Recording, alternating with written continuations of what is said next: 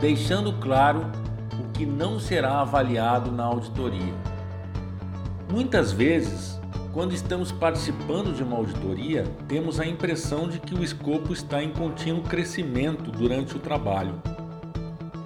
Assuntos e situações que não imaginávamos no começo, mas que estão ligados ao objeto, acabam aparecendo o tempo todo. Essa condição vai nos trazendo a sensação de que teremos que abandonar a auditoria, entregando um relatório que foi possível elaborar.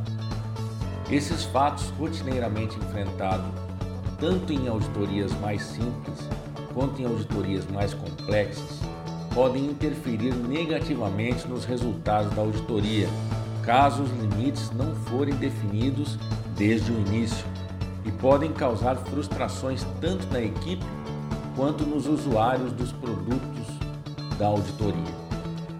Para evitar essa situação, a equipe deve pensar coletivamente sobre a seguinte pergunta: Há alguma análise ou aspecto do projeto que a equipe não pretende abordar na auditoria e que pode causar dúvidas durante as fases de planejamento, execução e relatório? Utilizando o exemplo anterior, podemos ter algumas dúvidas sobre o escopo. Afinal, serão examinadas as condições de recebimento e uso dos equipamentos pelos hospitais destinatários dos equipamentos? Vão ser analisados os preços, já que os referenciais e tabelas de antes da pandemia não se aplicam mais? Quando se tratar de transferência de recursos para os outros entes, vai ser analisada a demanda e os critérios de distribuição? Em algumas auditorias, Quanto mais pensamos, mais exceções aparecem, mesmo em objetos mais simples, e muito mais auditorias que, em auditorias que envolvem objetos mais complexos.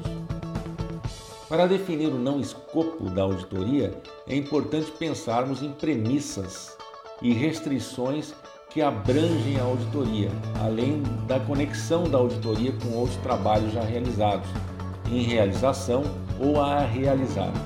Como já foi dito, em geral, os comandos de auditoria não são suficientemente claros e abrangentes sobre o que se pretende com a auditoria. Então, continuando no desenvolvimento do exemplo, a equipe pode definir que não irá analisar as condições dos hospitais e entes que receberam ou receberão os equipamentos adquiridos pelo Ministério porque não há tempo hábil e a urgência do problema impõe ao gestor agir com rapidez incompatível com esse tipo de análise.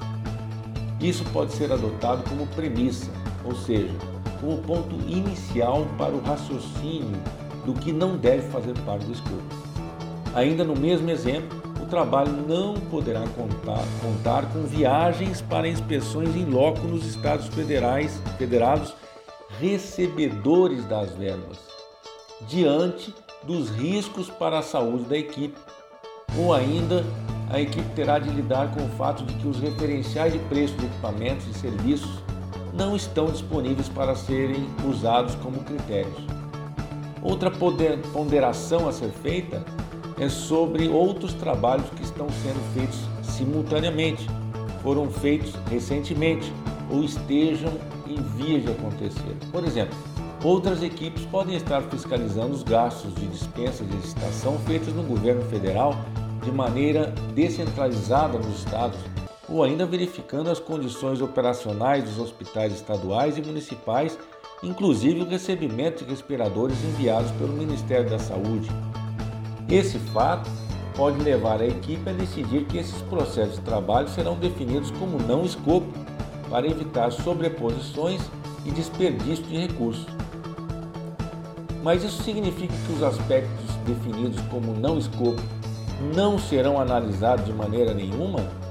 Não necessariamente. Ainda no nosso exemplo, se a equipe chegar à conclusão mais à frente que o grande problema foi que alguns estados fabricaram uma demanda muito acima do necessário de maneira deliberada ou se deparar, se deparar com alguma denúncia de desvio e majoração de preços com evidências que podem ser significativas, pode rever o escopo. Isso pode obrigar também a realinhar prazos e recursos para a auditoria e gerenciar as operações que serão executadas devido a essa mudança de escopo, como veremos em módulo específico que trata sobre a fase de execução.